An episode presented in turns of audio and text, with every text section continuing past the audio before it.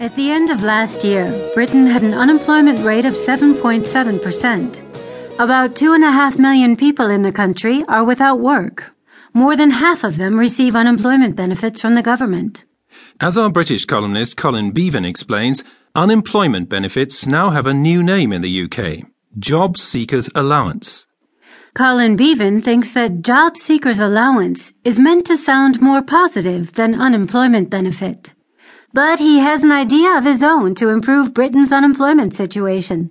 Listen to the text of Britain Today to find out more. Here's an idea. We're still looking for ways to save money. The government here's a lot slower than it used to be to open its checkbook when people turn to it for help. But that is what more and more of us will be doing in the months to come if the forecasts are correct.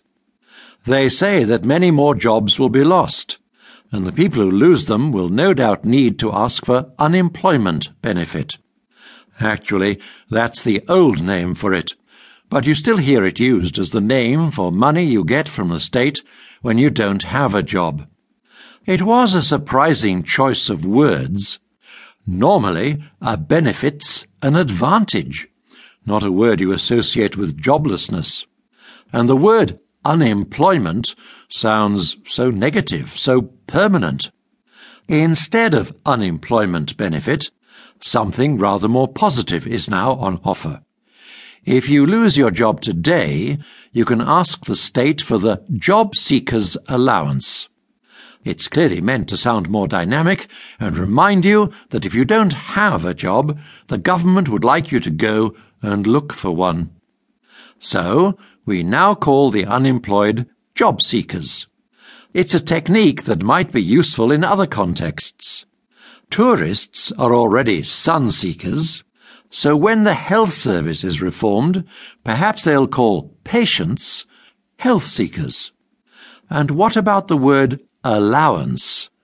It sounds wonderfully old fashioned, like something from the days when the rich gave their sons and daughters an allowance for clothes and cocktails. Changing the name may not be enough to make the unemployed jump up and start dancing the Charleston, but perhaps it does sound more optimistic. We need a bit of optimism when some are saying that half a million jobs are likely to go in the public sector and even more in the private sector. But guess what? The coalition government now plans another change of name. In the next new system, it plans to offer universal credit. This will be simple. It'll cover all the different situations where people need financial help from the state, not just unemployment. Credit? Great. We like credit. And universal credit will make us all think the recession's over. But, of course, there's a sting in the tail.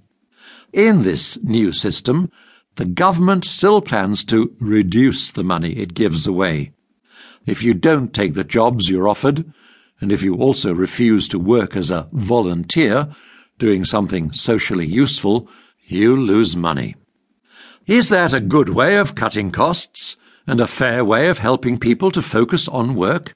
Or is it an unfair way of punishing those who can't find a job? There are lots of people who don't have one. In Liverpool, nearly a third of families with someone of working age have no one in work. Well, change the name by all means, but here's a different suggestion. The government spends a fortune on consultants. They write long reports with lots of recommendations. Useful, I'm sure, but so is the work that the unemployed will soon be asked to do as volunteers. So, instead of giving the unemployed a job seekers allowance or universal credit, why not call them consultants and pay them a fee?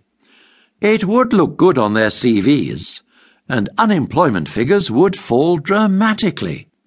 It might cost a bit more, but at least the government could say to its critics that it wasn't insulting the unemployed, it was consulting them.